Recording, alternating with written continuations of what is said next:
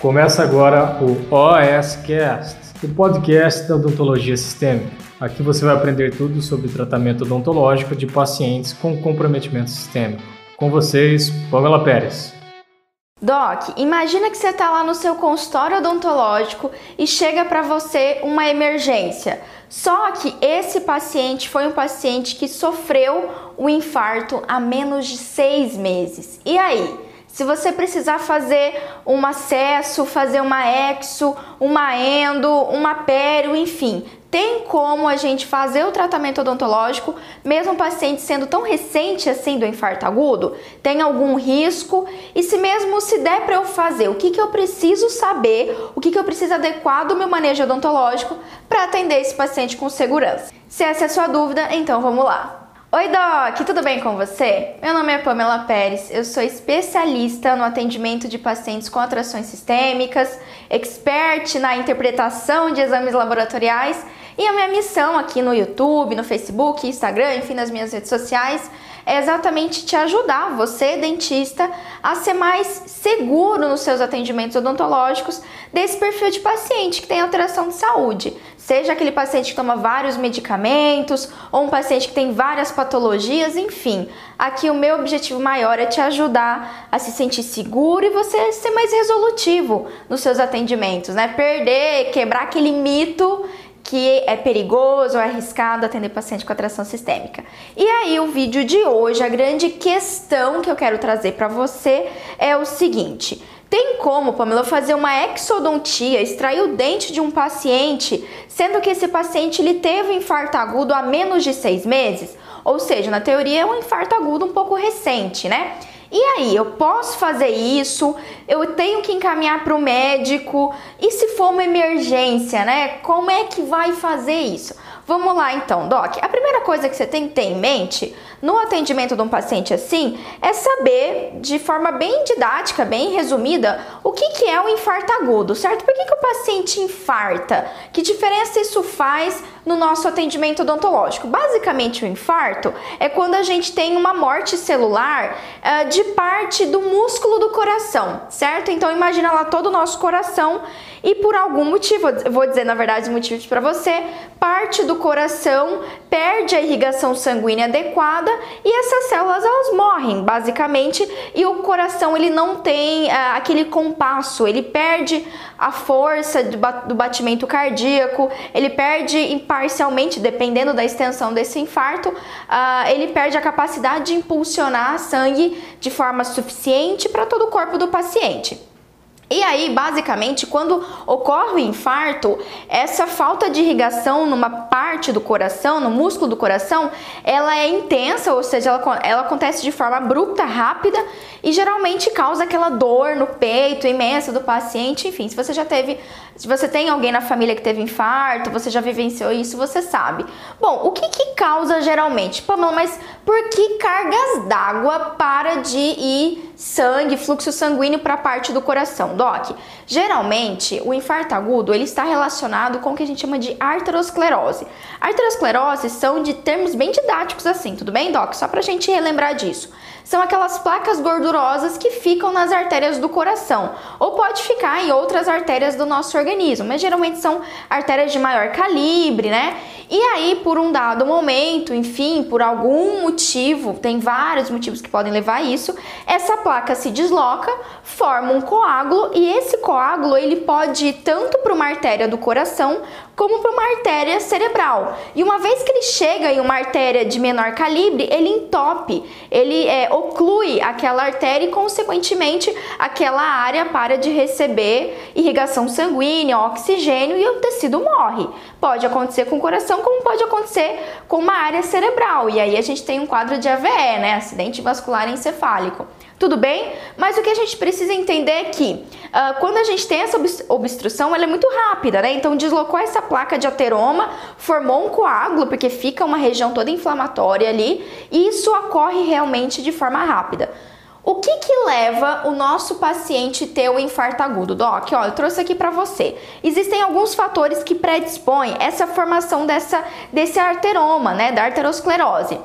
Então é aquele paciente seu fumante, é aquele paciente com sobrepeso, com excesso de colesterol, paciente hipertenso que tem uma hipertensão que não é compensada, vive com a hipertensão alta, um paciente diabético, só para você ter ideia, o risco de ter um infarto agudo num paciente diabético é de 2 a 3 vezes maior do que um paciente sem diabetes, só para você ter uma ideia. Por quê, Pamela? Porque o diabetes ele causa lesão vascular, inflamação vascular e predispõe ainda mais à formação de ateroma. Além disso, estresse e depressão. E isso, tá? Anota aí essa palavra, grifa estresse. Esse é um dos grandes fatores que levam esses quadros, né? Um quadro de infarto agudo, porque realmente ocorre de forma rápida, abrupta, né? O paciente às vezes passou por um momento de muita estabilidade na vida dele, perdeu alguém que ele ama, sofreu um acidente, enfim, vários motivos. Tá muito estressado com o trabalho, ou passou um episódio muito estressante e aí, consequentemente, leva um aumento da pressão arterial, ou vários outros fatores que deslocam esse ateroma e, enfim, desencadeia todo o processo e o paciente infarta, né? Tem aquela dor imensa no peito, pode ter, inclusive, alguns não têm dor realmente no peito, mas alguns começam, começam a sentir dormência na região do braço e por aí vai, tudo bem, Doc? Bom, qual que é o problema? Da gente atender um paciente que sofreu um infarto agudo, doc. Vamos entender isso, tá? Por que, que existe assim? Se tem na literatura, pode ser que você aprendeu isso na, faculdade, né? Leu em algum, algum artigo mais antigo, não sei. Não sei da onde que so, surge essa ideia que porque o paciente infartou, não quer dizer que não dá pra gente atender. Mas em geral, o nosso medo, né, especialmente um paciente recém-infartado ali, menos de seis meses, eu tenho alguns colegas inclusive que têm um pouco de receio de atender paciente infartado é, menos de um ano, né, ou, ou, até mais, dependendo. E agora que você assim tem resumidamente o que, que é um paciente infartado, né, por que, que ele sofreu aquilo, a gente tem que começar a pensar Quais são os problemas, né? Por que, que alguns dentistas, enfim, talvez isso esteja acontecendo com você, tem tanto medo de atender um paciente que teve infarto agudo? Alguns colegas não atendem esse perfil de paciente, uh, só de, ou melhor, só atendem esse perfil de paciente depois de um ano. Aguardam um ano para então fazer um atendimento odontológico mais invasivo, certo? Pamela, o que, que a literatura diz? O que, que você tem na sua experiência? E é isso que eu quero passar para você, Doc. Uh, geralmente a gente tem alguns problemas, tá? Possíveis problemas relacionados a um paciente que infartou. Primeira coisa que a gente tem que ter em mente é que se o meu paciente, ali na minha anamnese, eu já vi que é um paciente que, é que tem predisposição, ou seja, ele teve já um quadro de infarto agudo, é um paciente obeso, é um paciente que é, fuma, bebe, um paciente diabético. Ó, sabe essa, essa dupla sertaneja? Diabetes mais hipertensão? Isso é muito, muito grave para o nosso paciente. Então, às vezes é um paciente assim, né? Assim que você tem. Se esse você já identificou que o paciente, além de ter tido um episódio, ele também tem essas outras patologias, então já me fala que é um paciente uh, que talvez tenha chance de ter um novo infarto. Inclusive, você já deve ter paciente assim. Já deve ter atendido paciente que teve, doutor, eu já tive três, quatro infartos. Eu já atendi paciente assim. Aí você vai ver, é um paciente que ainda continua fumando, ainda continua bebendo, é um paciente que ainda não compensa a pressão arterial dele, não compensa a diabetes e por aí vai, né? Então, um dos problemas é realmente você atender o paciente e, em especial, esse paciente não ser compensado. Mesmo depois que o cara infartou lá, foi parar no hospital, levou um susto, ele ainda mantém hábitos de saúde que não são bons, que podem levar ele ao novo quadro. E um dos fatores dentro do atendimento odontológico é próprio atendimento em si, Doc. Você sabe que é, você recebe paciente assim, uma coisa que a gente sente durante nossos atendimentos. Se você ainda não notou isso, note, repare. Os nossos pacientes ainda têm muito medo do atendimento odontológico.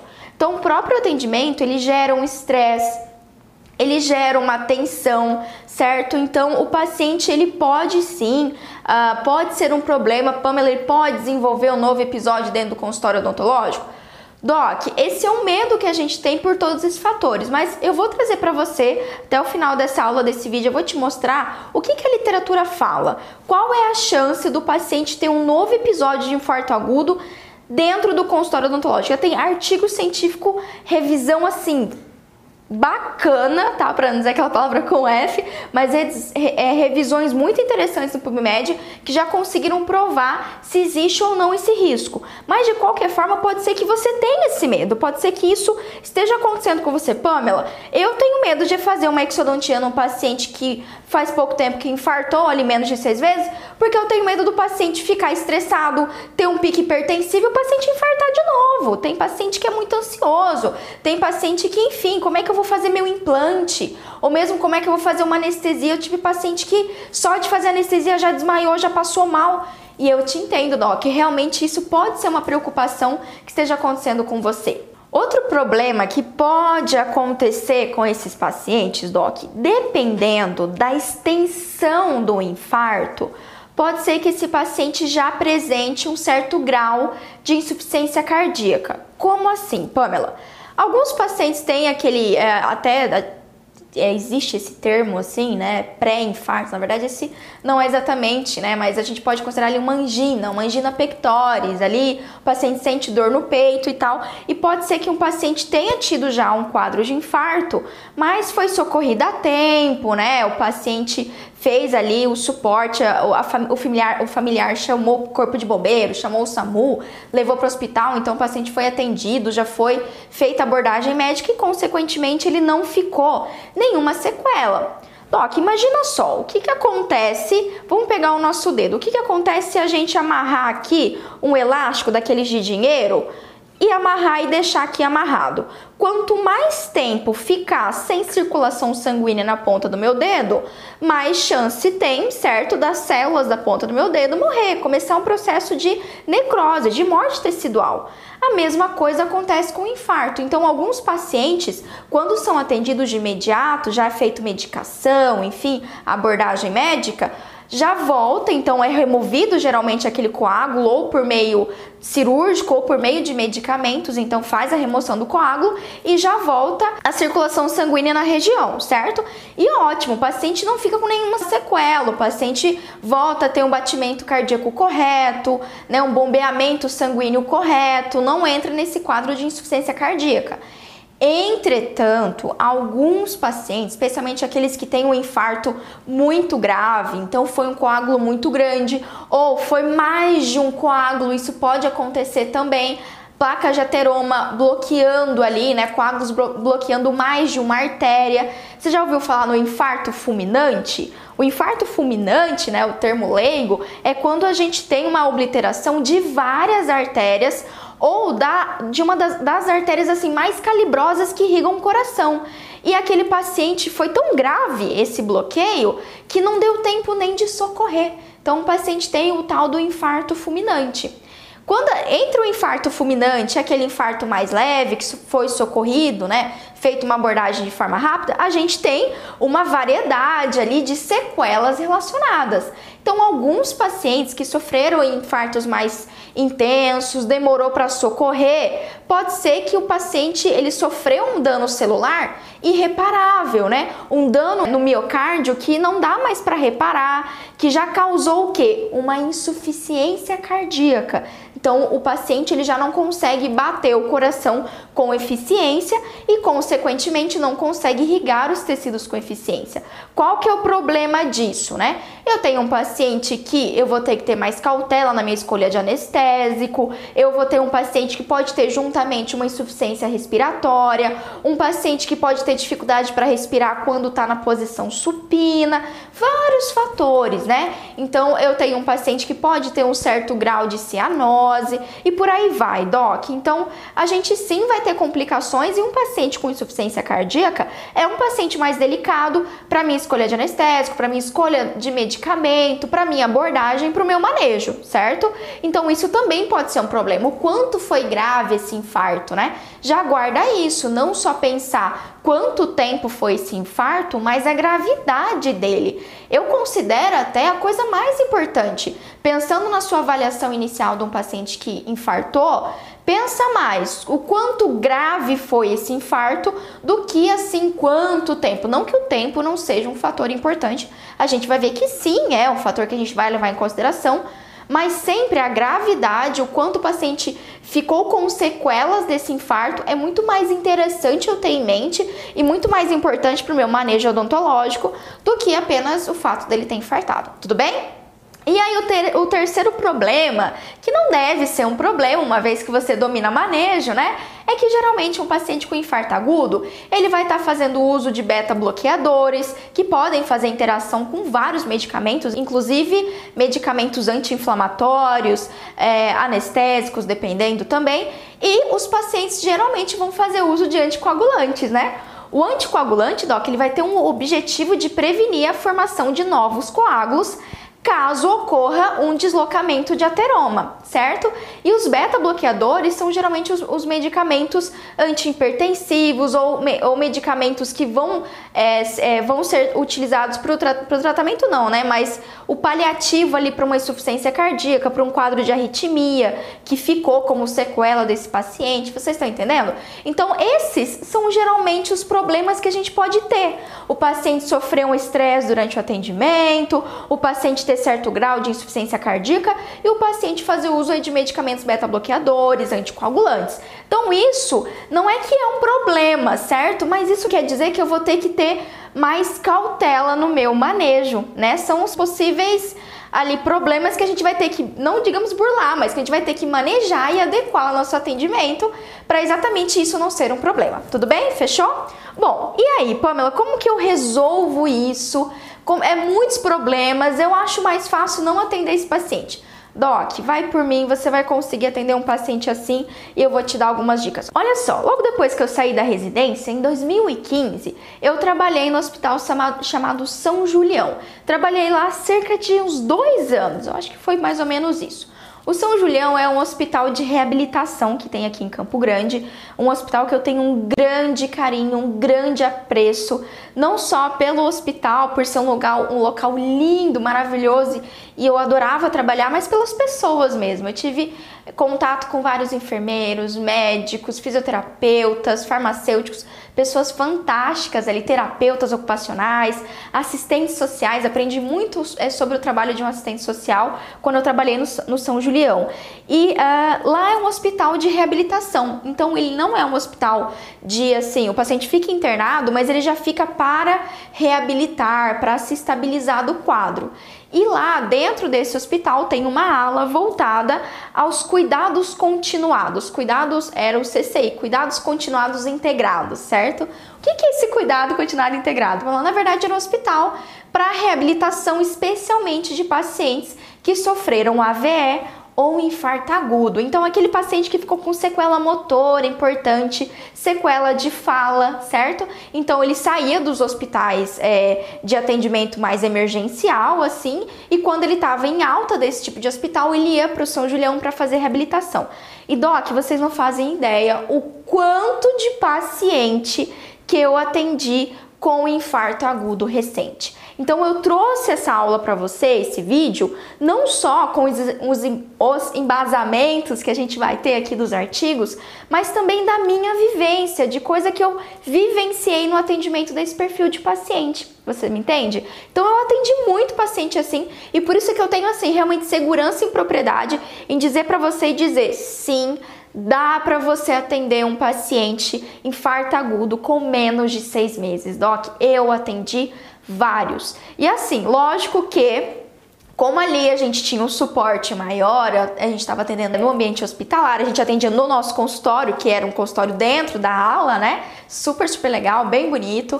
A gente tinha um suporte melhor, então você tinha um médico do seu lado, um enfermeiro. Caso ocorresse alguma coisa, a gente conseguia de imediato já socorrer. Mas, Doc, eu já atendi paciente assim com infarto agudo que infartou há menos de 15 dias. Eu já tive pacientes assim, infarto agudo, AVE, com menos de 15 dias eu já comecei a fazer o atendimento odontológico. Pamela, você é maluca, você é louca? Não, Doc. Isso é você ter manejo odontológico Obviamente, nessa circunstância que a gente tem um suporte, é possível fazer. E o que eu fiz? É isso que eu vou te mostrar agora. Como que você resolve esses problemas? Como que você pode atender esse paciente sim, fazer a exo, fazer a pério, mesmo o paciente tenha tido é, uma endo, fazer uma emergência, atender uma emergência, mesmo com esse histórico recente de infarto agudo. Bom, ó, tem três três coisas, anota aí, que eu quero que você tenha em mente, tá? A primeira coisa que você tem que saber é exatamente, número um, quando foi que o paciente infartou. Pamela, ele infartou há menos de seis meses. Ok, tudo bem, eu já entendi. Mas quando realmente? Que dia que foi que ele infartou? Faz quatro meses, três meses, faz uma semana, faz 15 dias? Quanto tempo fez? Por quê? A literatura mostra o seguinte, docs. Se o paciente ele infartou há mais de um mês, tá? Mais de um mês que ele sofreu um infarto, o risco de você, uh, o risco, digamos assim, do paciente ter alguma complicação durante o atendimento odontológico já é um risco intermediário, não é um risco grave.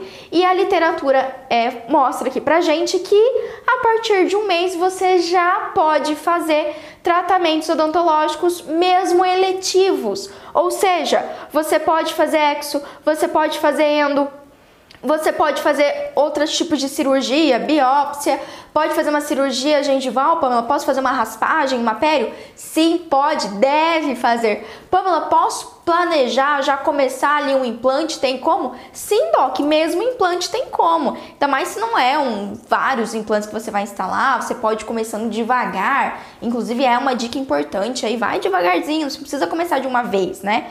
Vai de uma vez, coloca 10 implantes no paciente. Não, coloca um, depois coloca outro, vê como que o paciente vai reagir ao seu atendimento odontológico, tá certo?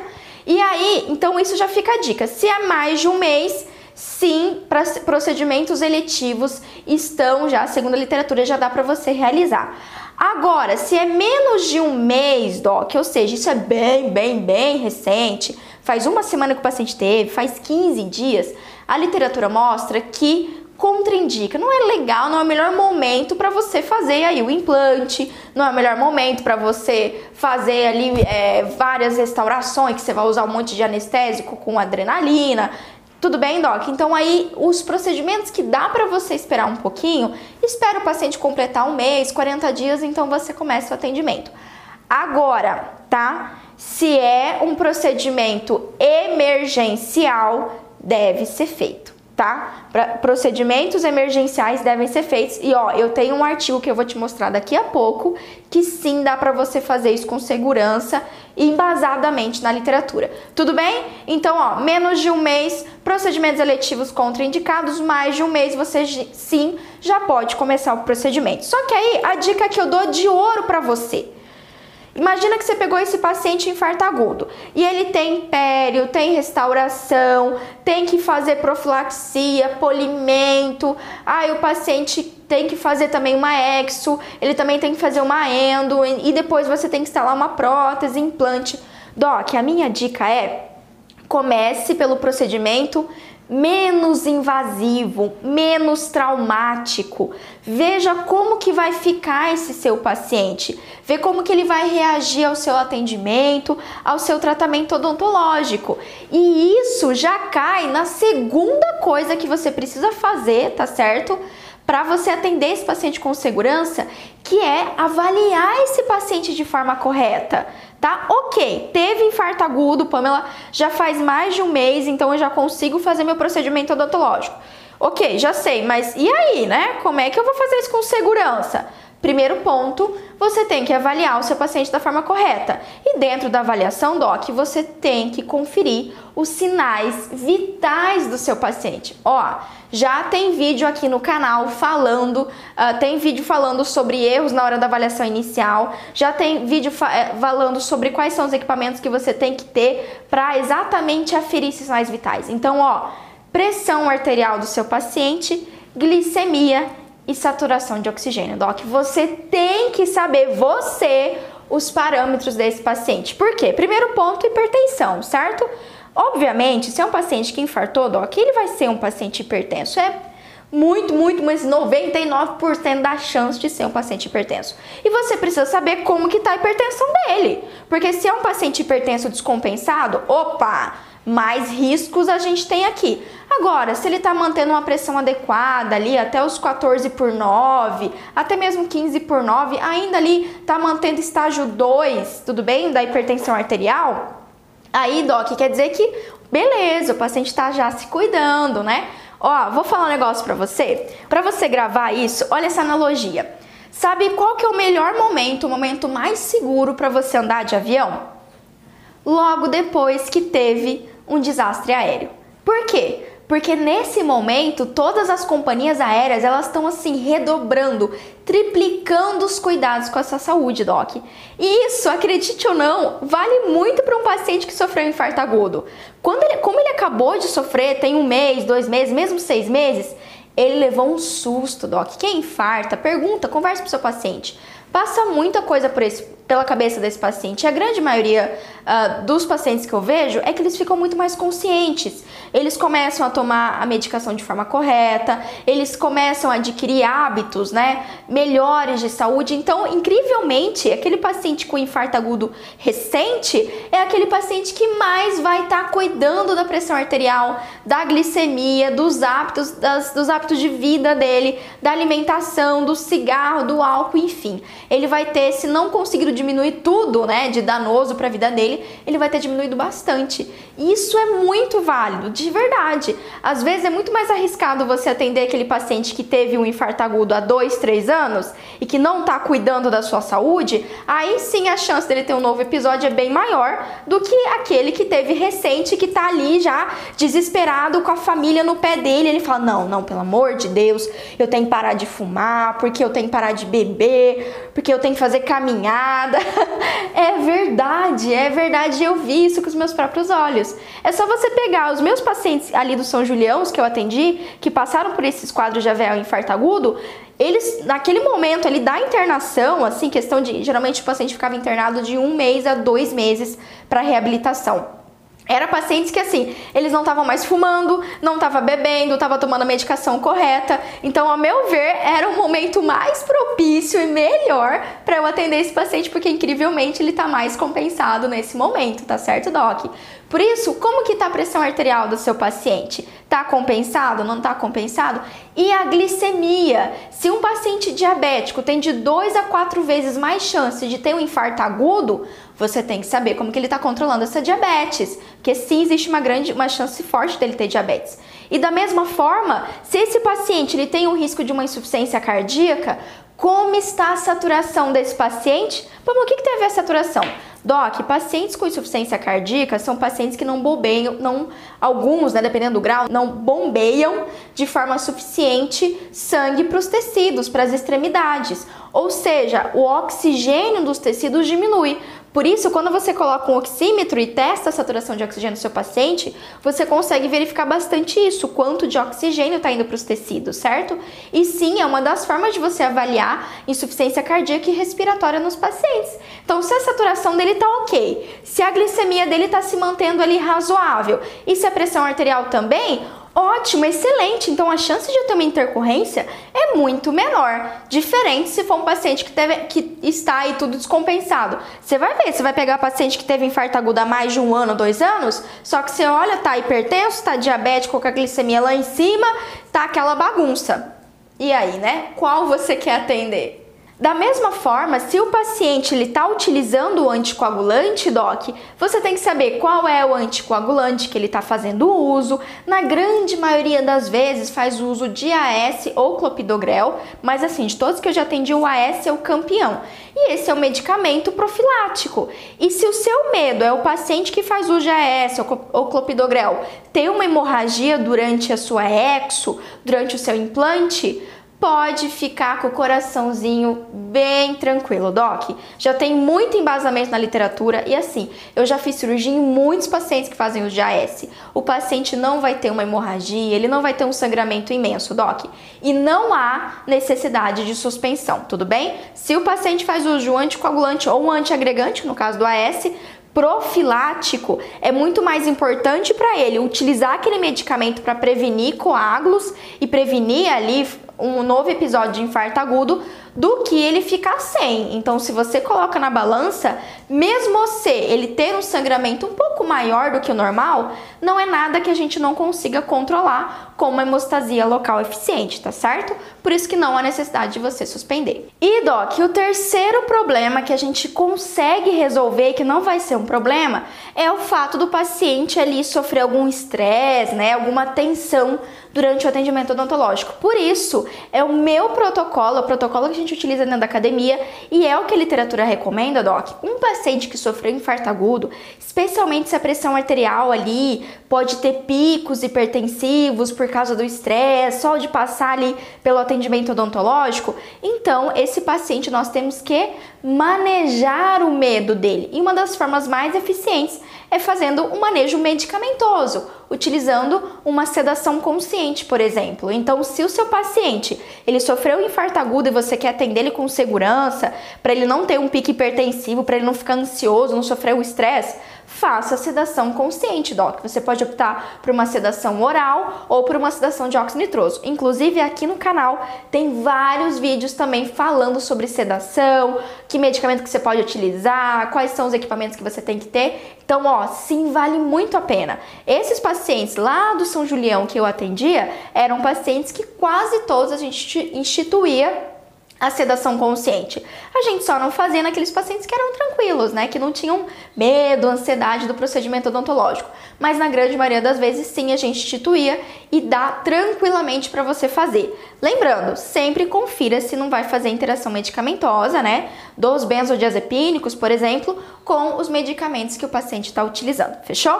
Outra coisa importante também é aquela dica é que uh, quando a gente faz uso de um anestésico com adrenalina nesses pacientes que sofreram infarto agudo, doc, isso pode, digamos assim, não ajuda muito. Então, de preferência, procure utilizar um anestésico com, é, que não seja com adrenalina. Então, você pode optar por uma prilocaína com felipressina, você pode optar por uma MEP sem vaso, tá certo? Então, é melhor para esses pacientes que sofreram, especialmente se sofreram infarto agudo recente.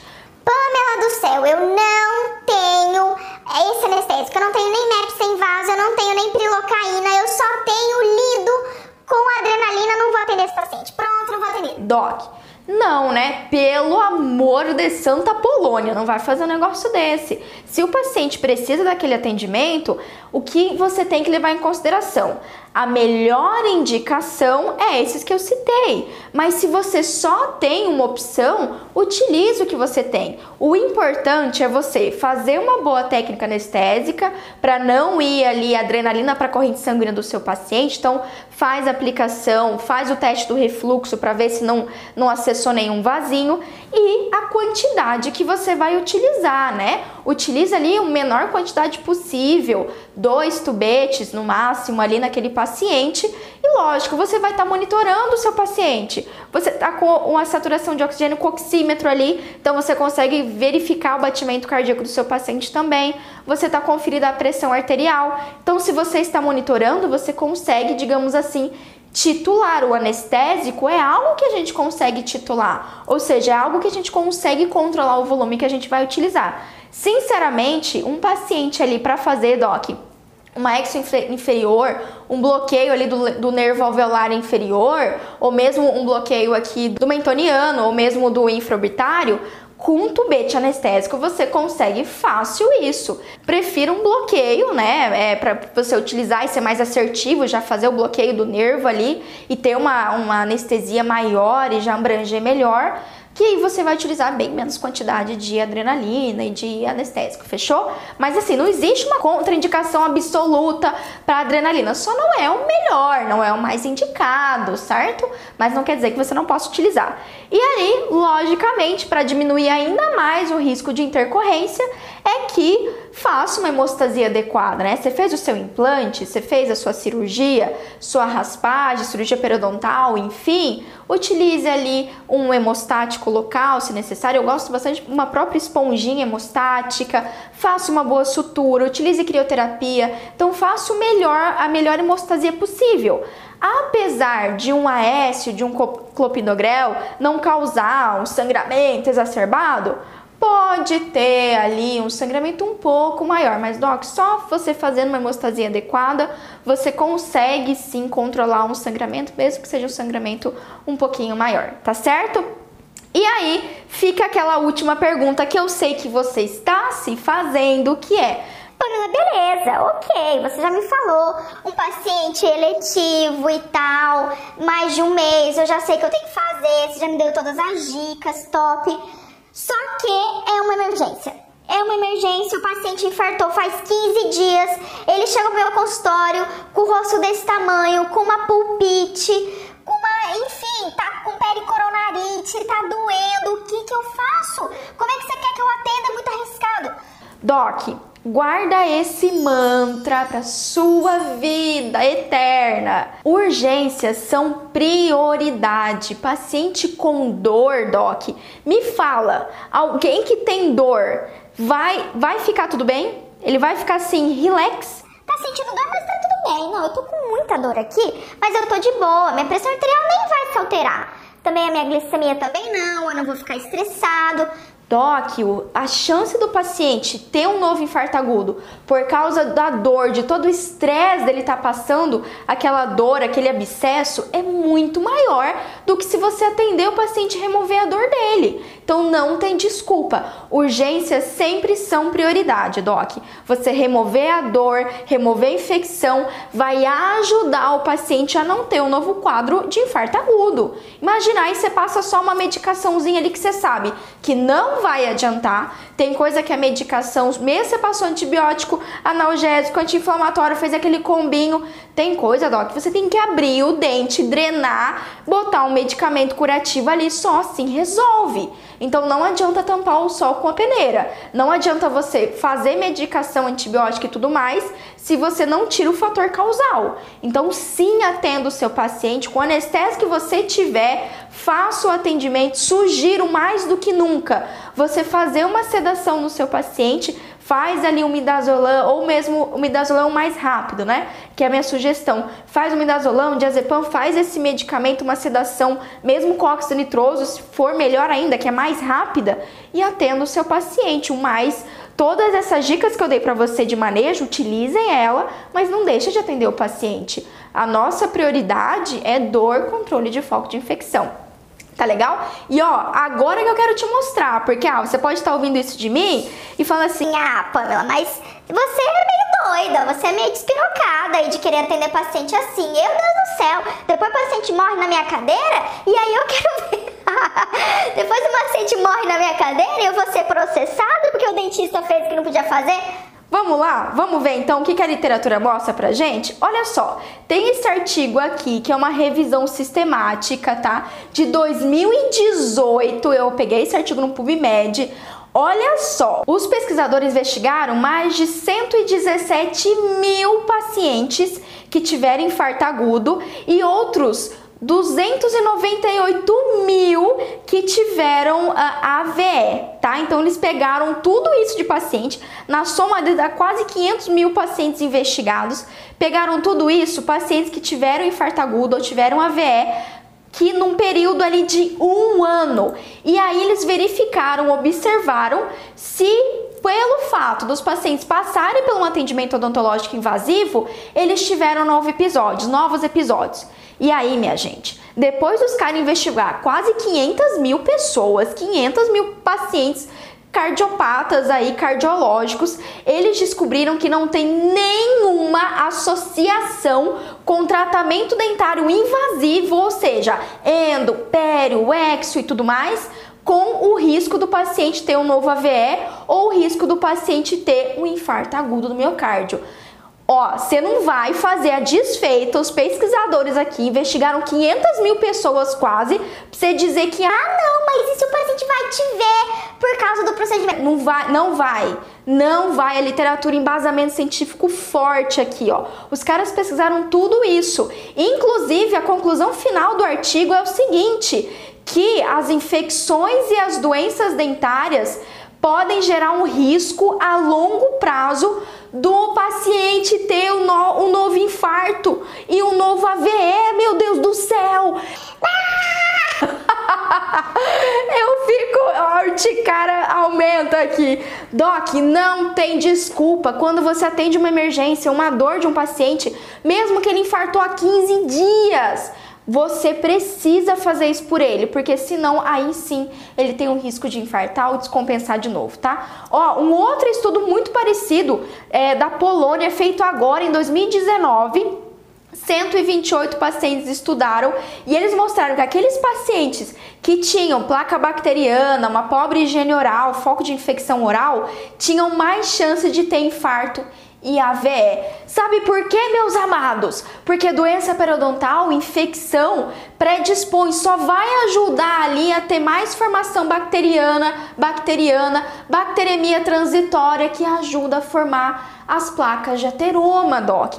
Placa de ateroma é uma bagunça ali de tecido gorduroso, mais tecido de imunidade, células sanguíneas, bactérias, aquela belezinha. Então, ó, a literatura tá aqui para nos ajudar, Doc. Se você tinha alguma dúvida que você pode atender paciente assim com, com infarto agudo menor de menos de seis meses, eu espero que eu tenha solucionado essa sua dúvida depois de toda essa gastação de saliva aqui. Doc, então é isso. Ó, é o seguinte, se esse vídeo te ajudou, compartilhe ele para algum colega, pode ser o colega de faculdade, o seu colega que trabalha com você, seu sócio, alguém que você gosta, enfim, compartilha. O meu objetivo aqui é realmente te ajudar. Eu quero que você se sinta seguro. Eu não quero que você fique perdendo o paciente, encaminhando para outro colega. A gente consegue. Existe um mito péssimo que eu não sei de onde que surgiu que atender paciente com atração sistêmica é complicado, é um paciente grave, que pode ter dor de cabeça. Isso, Doc, é mito. Então eu tô aqui para te ajudar e quebrar todas essas barreiras, tá certo? Então é isso, até o próximo vídeo e a gente se vê, Doc.